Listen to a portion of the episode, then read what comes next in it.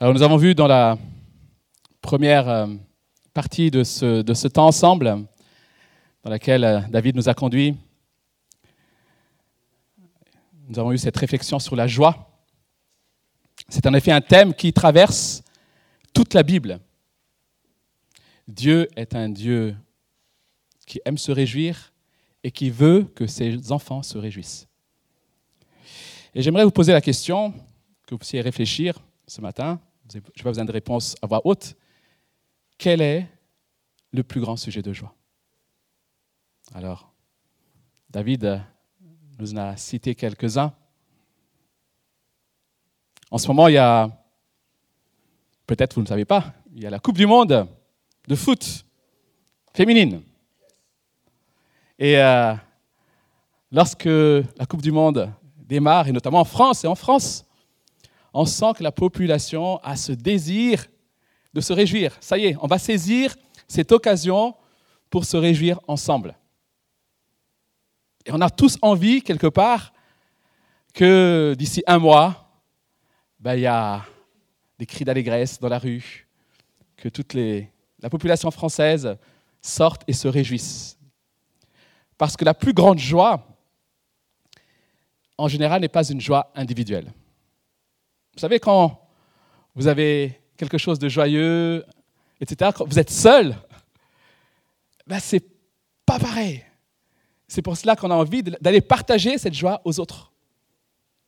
Parce que la véritable joie, la, joie la, plus complète, est souvent collective.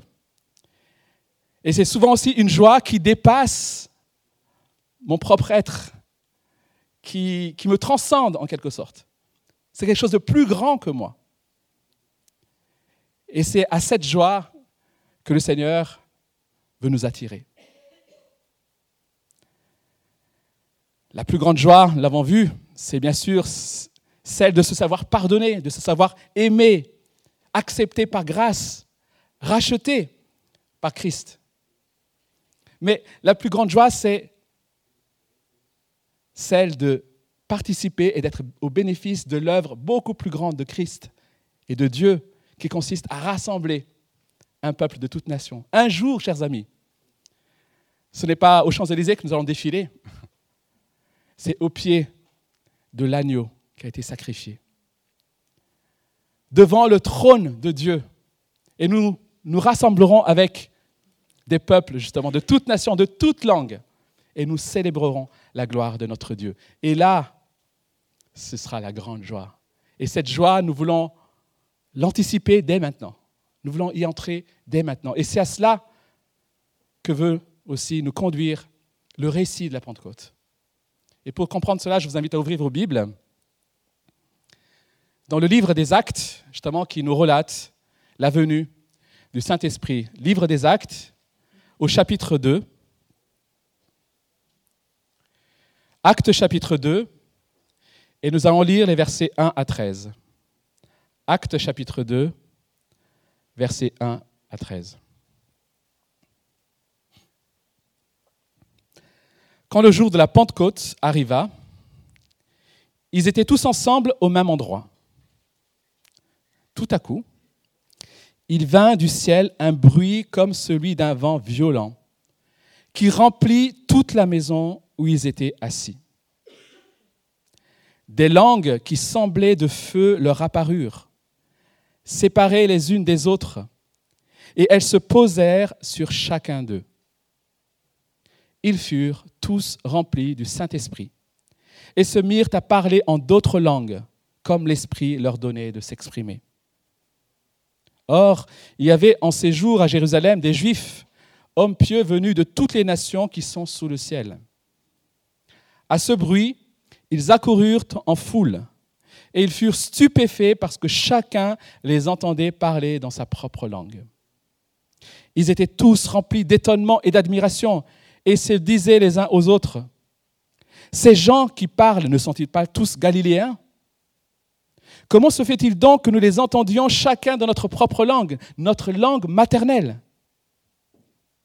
Parthes, Mèdes, Élamites, habitants de la Mésopotamie, de la Judée, de la Cappadoce, du Pont, de l'Asie, de la Phrygie, de la Pamphylie, de l'Égypte, du territoire de la Libye voisine, de Cyrène, et résidents venus de Rome, juifs de naissance ou par conversion, crétois et arabes. Nous les entendons parler dans notre langue des merveilles de Dieu. Tous remplis d'étonnement et ne sachant que penser, se disaient les uns aux autres, Qu'est-ce que cela veut dire? Mais d'autres se moquaient et disaient, Ils sont pleins de vin doux. Nous arrêtons là pour la lecture. Cette scène, pour bien comprendre cette scène et pour bien comprendre aussi l'ensemble du livre des actes, il nous faut revenir un tout petit peu au chapitre 1, et notamment le verset 5 et le suivant, bien sûr. Et ce qui est dit ici au chapitre 1 se passe après la résurrection de Christ. Donc Christ est ressuscité et Christ va donner à ses disciples cette mission d'aller faire de toutes les nations des disciples. Et juste avant son ascension, il va dire à ses disciples, attendez à Jérusalem. Ne vous dispersez pas tout de suite, parce que dans peu de jours, verset 5, acte 1, verset 5, dans peu de jours, vous serez baptisés du Saint-Esprit.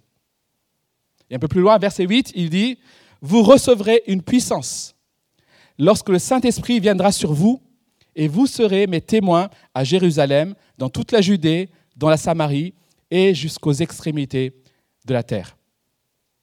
En fait, Luc, quand il rapporte ce texte, ces paroles, il est en train de donner le plan du livre des actes.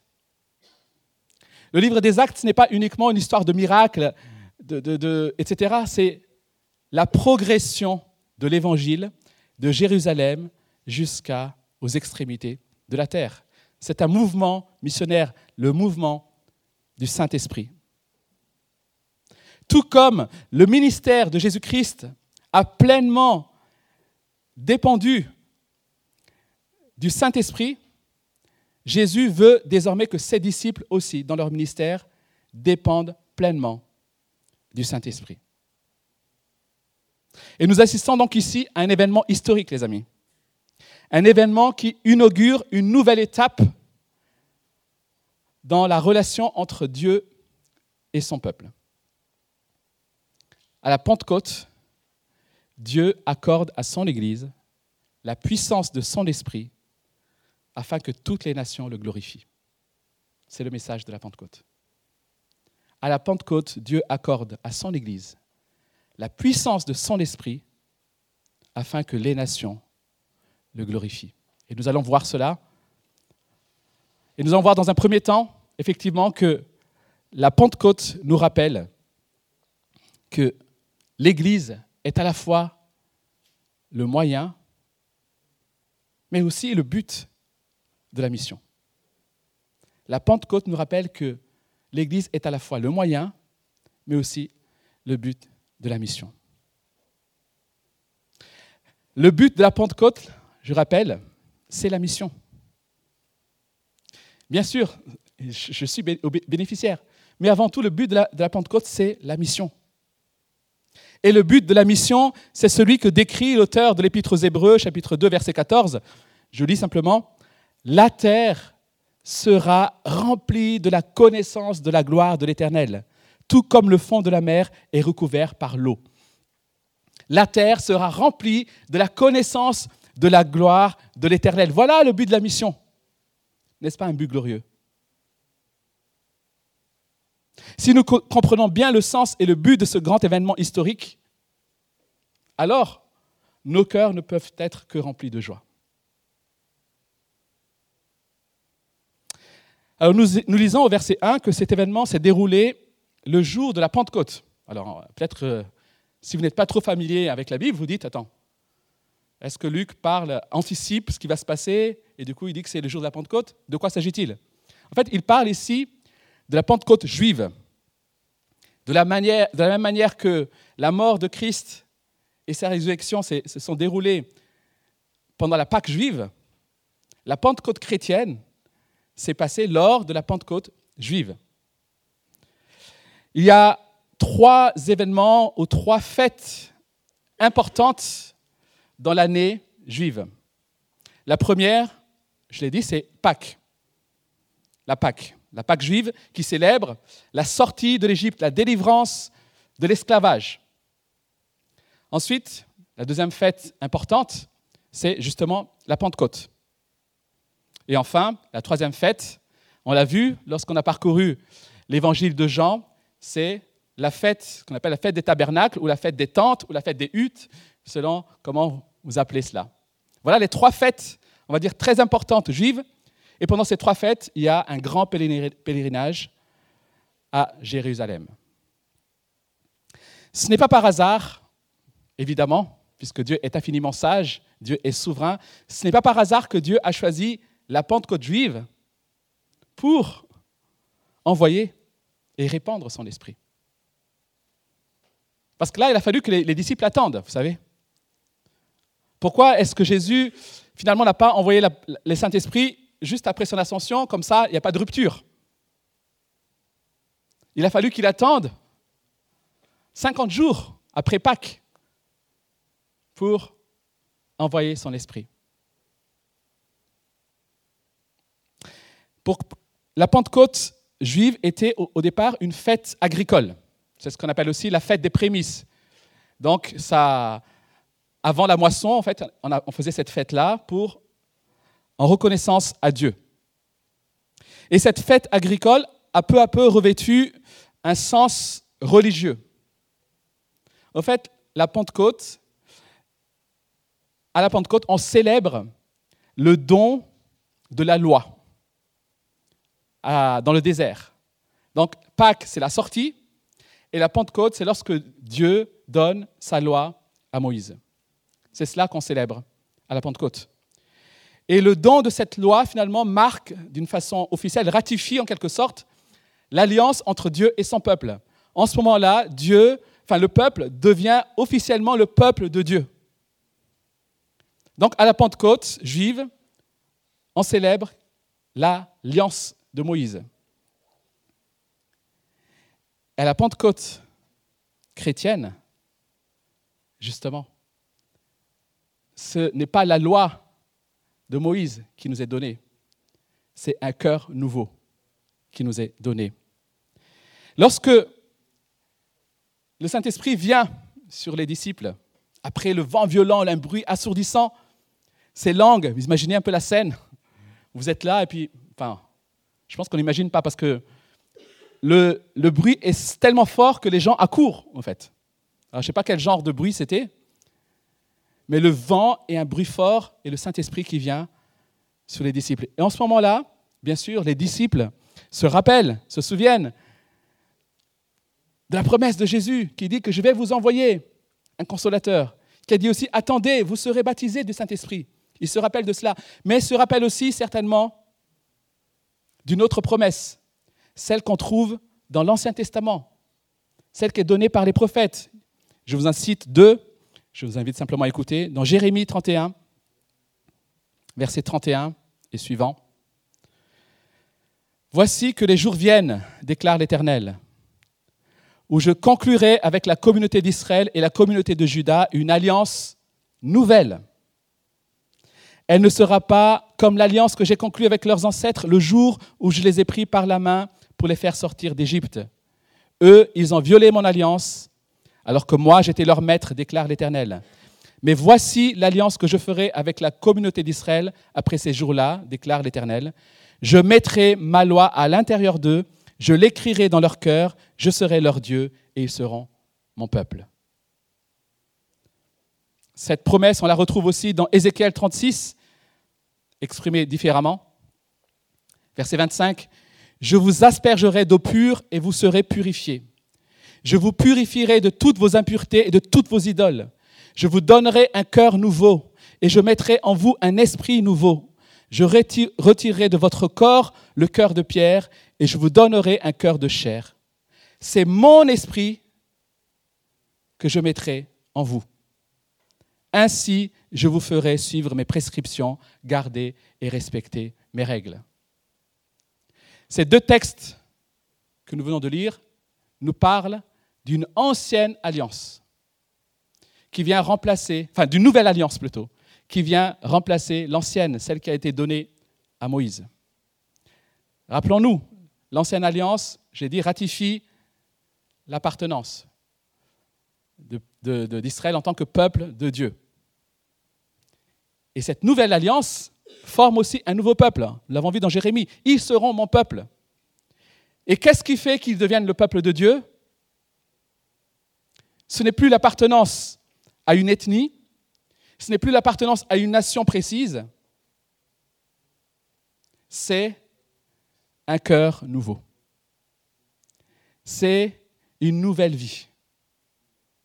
C'est l'Esprit de Dieu qui est reçu. C'est ça qui fait, c'est ça qui marque l'appartenance au peuple de Dieu. Cela veut dire que désormais, dans ces promesses, on peut comprendre que le peuple de Dieu va s'étendre à plus que les Juifs. Puisque ce n'est plus l'appartenance à un peuple, ce n'est plus un lieu, c'est intérieur. C'est un cœur nouveau, un esprit nouveau, une nouvelle vie. Chers amis, pour que ces prophéties s'accomplissent, il a fallu qu'il y ait Pâques. Pâques, où Christ a accompli la purification dont il est question ici. Je vous purifierai de toutes vos idoles. Mais il a fallu aussi qu'il y ait la Pentecôte, où le Saint-Esprit est venu. Et le fruit et le résultat de tout cela, c'est l'Église. L'Église composée de juifs et de non-juifs.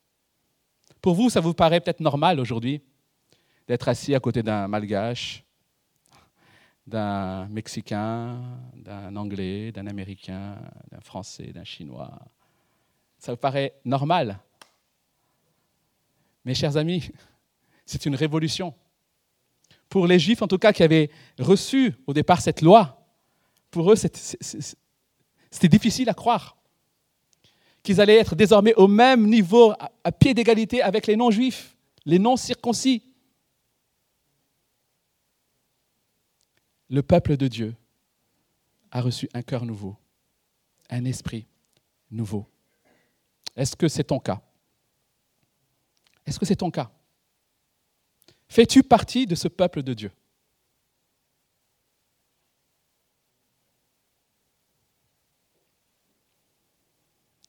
Peut-être que tu, ne sais pas. C'est possible. Tu dis, mais je ne sais pas. Comment on fait? Il faut signer quelque part. On a vu que c'était quelque chose que Dieu opère, en fait. C'est lui qui accomplit cela. Ce n'est pas quelque chose que nous pouvons provoquer nous-mêmes. Mais pour cela, Dieu nous invite et Dieu nous attire pour que nous puissions nous humilier devant lui. Reconnaître justement que nous, nous étions loin de lui, que nous ne lui appartenions pas, que nous l'avions offensé, que nous sommes pécheurs et venir à lui humblement, dire oui, je veux, t'appartenir, Seigneur. Je veux te suivre. C'est simple, même si bien sûr cela demande à ce qu'on s'engage à le suivre. L'Église devient donc en ce moment-là à la fois le but de la mission, mais aussi le moyen. Le but parce que le but c'est de faire un peuple et le peuple de Dieu c'est l'Église mais l'Église est aussi celle qui est envoyée pour atteindre les nations. Donc elle est, à la fois, le but et le moyen. Nous devons donc nous rappeler que notre objectif en tant qu'Église, à Rennes Nord, n'est pas de nous concentrer sur nous-mêmes et sur notre bonheur. Notre but c'est de diffuser la connaissance de Dieu à tous les Rennais, mais bien au-delà, en Bretagne, en France et dans le monde. Nous prions pour ça et nous voulons œuvrer pour cela. C'est là notre raison d'être, c'est là notre sujet de joie. Le deuxième message de la Pentecôte, c'est que la Pentecôte nous rappelle que la cible de la mission, j'ai commencé à le dire, on va le développer maintenant, la cible de la mission, ce sont toutes les nations. La cible de la mission, ce sont toutes les nations.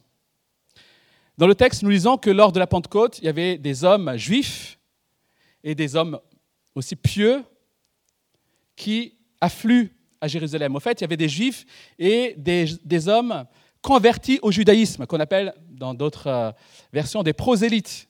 Ce sont des, ou des craignants Dieu. Ce sont des personnes qui, qui ont envie de connaître le judaïsme ou se sont convertis au judaïsme. Et tous ces hommes, au fait, affluent à Jérusalem. Et ce n'est pas pour rien que Luc prend le temps, dans les versets 9 à 11, de citer toutes les nations représentées. Regardons rapidement, versets 9 à 11. Parthes, Mèdes, Élamites, habitants de la Mésopotamie, de la Judée, etc., etc., juifs de naissance ou par conversion, crétois et arabes. Pourquoi est-ce que Luc prend le temps comme ça de citer tous ces textes? On a compris, il a dit, oh, il y a pas, il y a pas mal de gens qui viennent d'ailleurs. Mais pourquoi citer autant? Parce que Luc veut nous faire comprendre que ce ne sont pas les disciples uniquement qui sont concernés par la Pentecôte. C'est bien toutes les nations qui sont visées à la Pentecôte.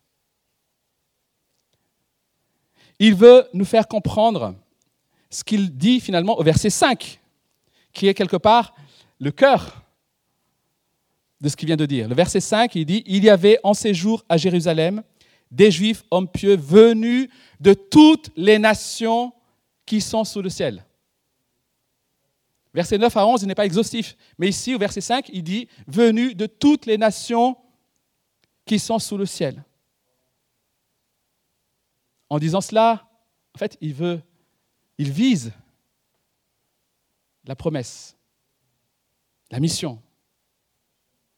Alors, ceux qui sont un peu plus familiers avec la Bible remarqueront que cette liste de nations dans les versets 9 à 11 n'est pas sans rappeler la liste de nations que nous trouvons dans le récit de la tour de Babel, au chapitre 10 de la Genèse. On a aussi comme ça, alors ce n'est pas les mêmes nations exactement, mais on a aussi comme ça toute une liste de nations. Et ce n'est pas pour rien, en fait. À Babel, Dieu a jugé des hommes orgueilleux. Et comment il les a jugés? En leur accordant à chacun des langues différentes, de telle façon à ce qu'il y ait confusion, et ainsi les hommes n'ont pas pu aboutir à leur projet. Donc à Babel, il y a aussi des hommes, il y a aussi des langues qui sont données, il y a des nations plutôt, et des langues qui sont données. Mais à Babel, ces langues données sont un jugement.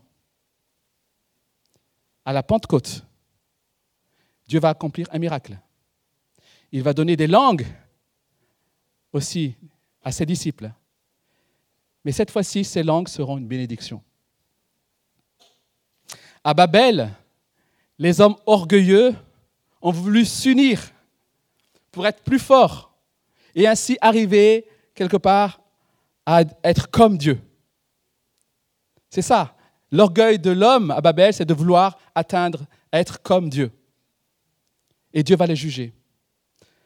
À la Pentecôte, Dieu va rassembler tous ceux qui étaient dispersés pour en faire un peuple sur lequel il va régner.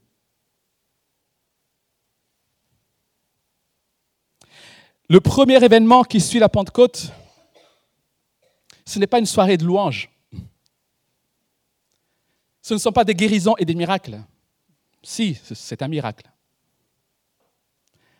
Ce sont des hommes de toute nation qui entendent la bonne nouvelle, chacun dans sa propre langue. Voilà ce qui suit la Pentecôte. Des hommes de toute nation qui vont entendre la bonne nouvelle, les merveilles de Dieu dans leur propre langue maternelle. Au fait, ce récit sert de signe. Ce miracle est un signe, comme les autres miracles que nous trouvons dans l'évangile de Jean. Un signe qui annonce le salut offert aux nations. Ce jour-là, les nations vont entendre les merveilles de Dieu dans leur langue maternelle. Dieu vient. Dieu s'approche de toutes les nations. Quelle bonne nouvelle. La bonne nouvelle est pour toutes les nations.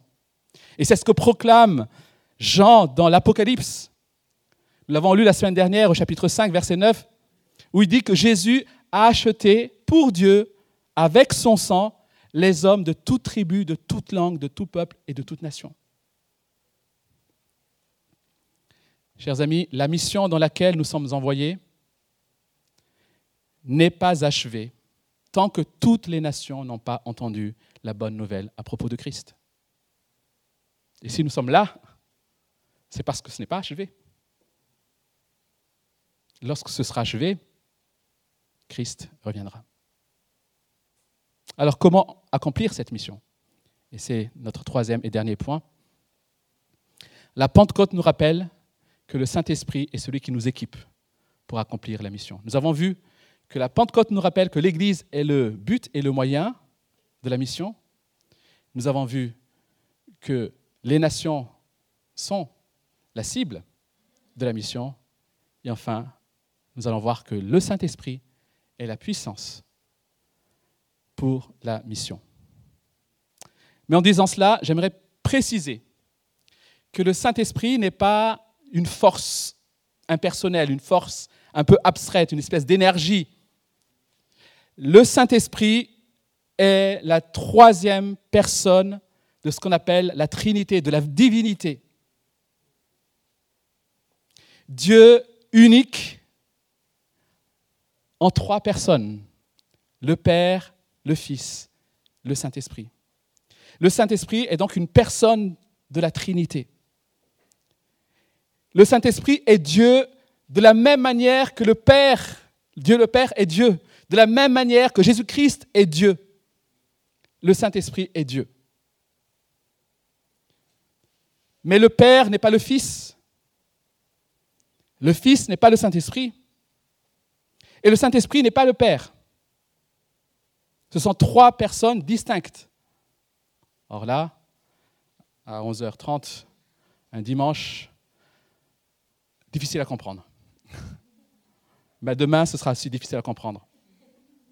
Quand Dieu nous éclairera, quand il reviendra, là, on n'a pas à comprendre, on le verra et on comprendra. Mais il faut l'accepter, c'est la foi. Dieu unique en trois personnes. Alors quand nous disons que c'est une personne, cela ne veut pas dire qu'il aurait une forme humaine. Cela signifie simplement qu'il a une personnalité propre. Le Saint-Esprit parle. Le Saint-Esprit peut être attristé. Le Saint-Esprit avertit. Le Saint-Esprit console. Est-ce qu'une force impersonnelle peut faire tout ça Non. Ce qui prouve bien que c'est une personne. Et parce que le Saint-Esprit est Dieu, donc le Saint-Esprit est éternel. En disant cela, je, veux, faire comprendre que le Saint-Esprit n'est pas, venu à l'existence lors de la Pentecôte. La Pentecôte, ce n'est pas l'apparition en existence du Saint-Esprit de la même manière que Noël, ce n'est pas l'apparition en existence de, Christ. Christ a existé éternellement. Il s'est incarné à Noël. Le Saint-Esprit a existé éternellement parce qu'il est Dieu.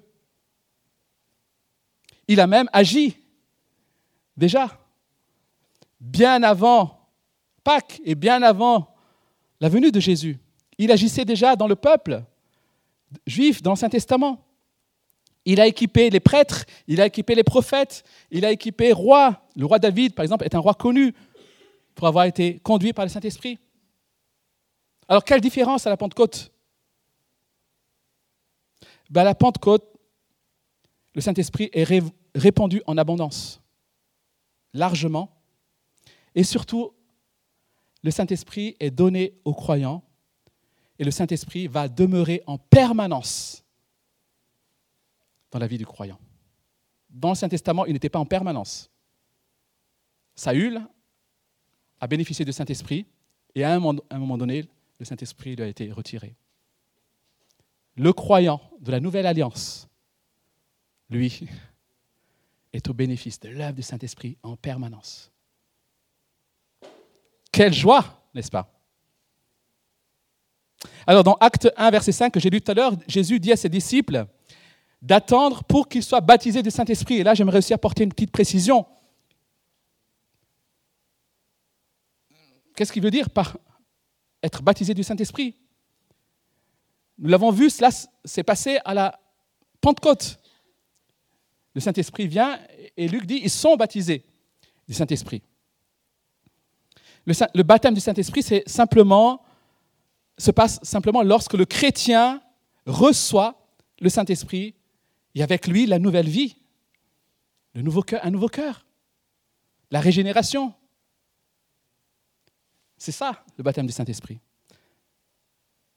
Lorsque le chrétien est plongé dans l'œuvre du Saint-Esprit. Dans Romains chapitre 8, il est dit, verset 9 par exemple, si quelqu'un n'a pas l'Esprit de Christ, il ne lui appartient pas. Au verset 14, en effet, tous ceux qui sont conduits par l'Esprit de Dieu sont fils de Dieu. On ne peut pas être enfant de Dieu, on ne peut pas être fils de Dieu sans avoir reçu le Saint-Esprit, sans être, sans être conduit par le Saint-Esprit. Tout chrétien véritable ne devient chrétien que parce qu'il a le Saint-Esprit. Le Saint-Esprit n'est pas un cadeau qui, voilà, une récompense de notre conversion. Ah, voilà, si tu es converti, ça y est, maintenant tu vas recevoir le Saint-Esprit comme cadeau. Le Saint-Esprit est celui qui cause, je dirais, notre conversion. Il est là initialement déjà à l'œuvre. Et le baptême du Saint-Esprit n'est pas une expérience particulière réservée à quelques chrétiens matures, méritants. Le baptême du Saint-Esprit est un acte de grâce de Dieu qui donne à des femmes et des hommes et des femmes repentants, par l'Esprit justement, un cœur nouveau, une vie nouvelle, unie en Jésus-Christ. C'est ça le baptême du Saint-Esprit. Par contre, bien qu'on ait reçu l'Esprit, donc baptisé du Saint-Esprit. Je, précise, bien qu'on ait été baptisé du Saint-Esprit, malheureusement, on n'est pas toujours dans notre marche quotidienne soumis au Saint-Esprit. On ne marche pas toujours selon l'Esprit. Voilà pourquoi Paul, notamment dans Éphésiens, nous exhorte à être remplis de l'Esprit. C'est ce qu'on appelle la plénitude de l'Esprit. Et la plénitude de l'esprit, c'est quelque chose que nous devons rechercher continuellement, à laquelle nous devons aspirer tous les jours. Soyez continuellement remplis de l'esprit, dit Paul aux Éphésiens. Et être rempli de l'esprit, c'est être entièrement soumis à l'esprit. C'est marcher par l'esprit, agir par l'esprit, guider par l'esprit. C'est ça la plénitude de l'esprit. Et encore une fois, cette plénitude de l'esprit n'est pas permanente, je l'ai dit. Nous l'expérimentons à chaque fois que nous confessons, justement, nos manquements. À chaque fois que nous confessons que là, je n'ai pas marché par l'esprit. J'ai marché par mes propres forces, selon mes propres désirs.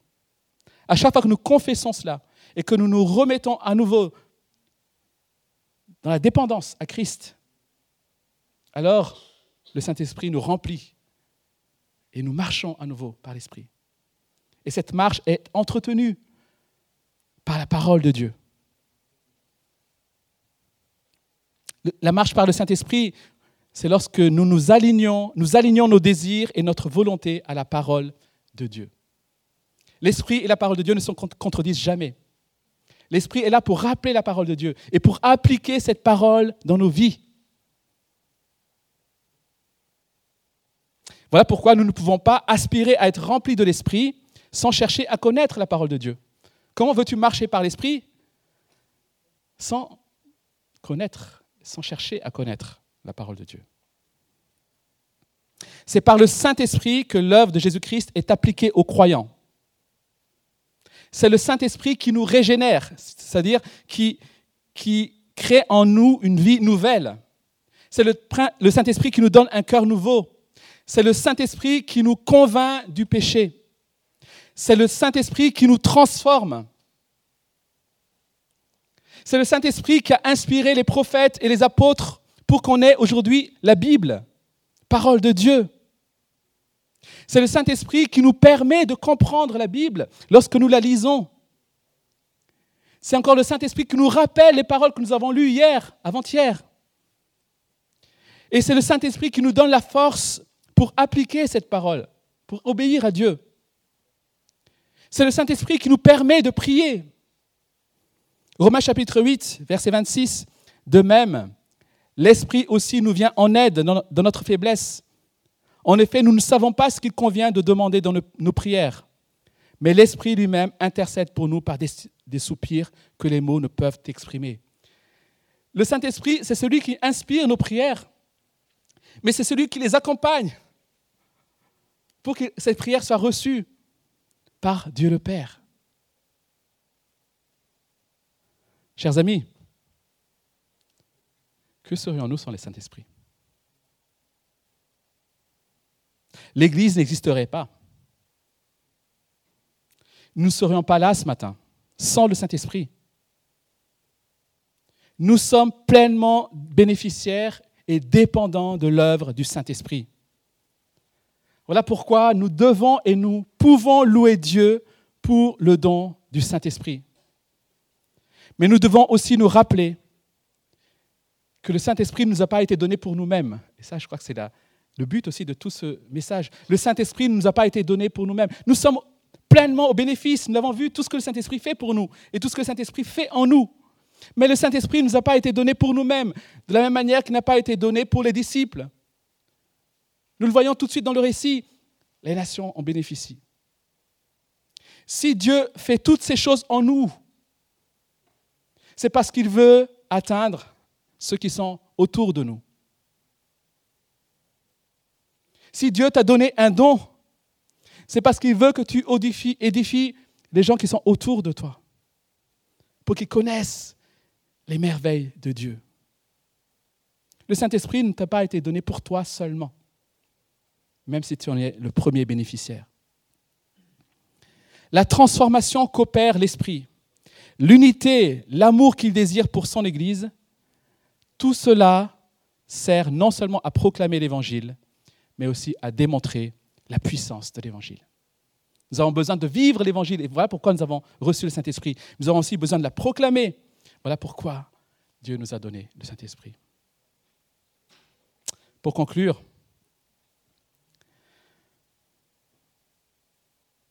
le prédicateur américain John Piper a donné une prédication qui a marqué des générations, enfin une génération en tout cas, de chrétiens. C'est une prédication qu'il a donnée devant 50 000 étudiants en 2000.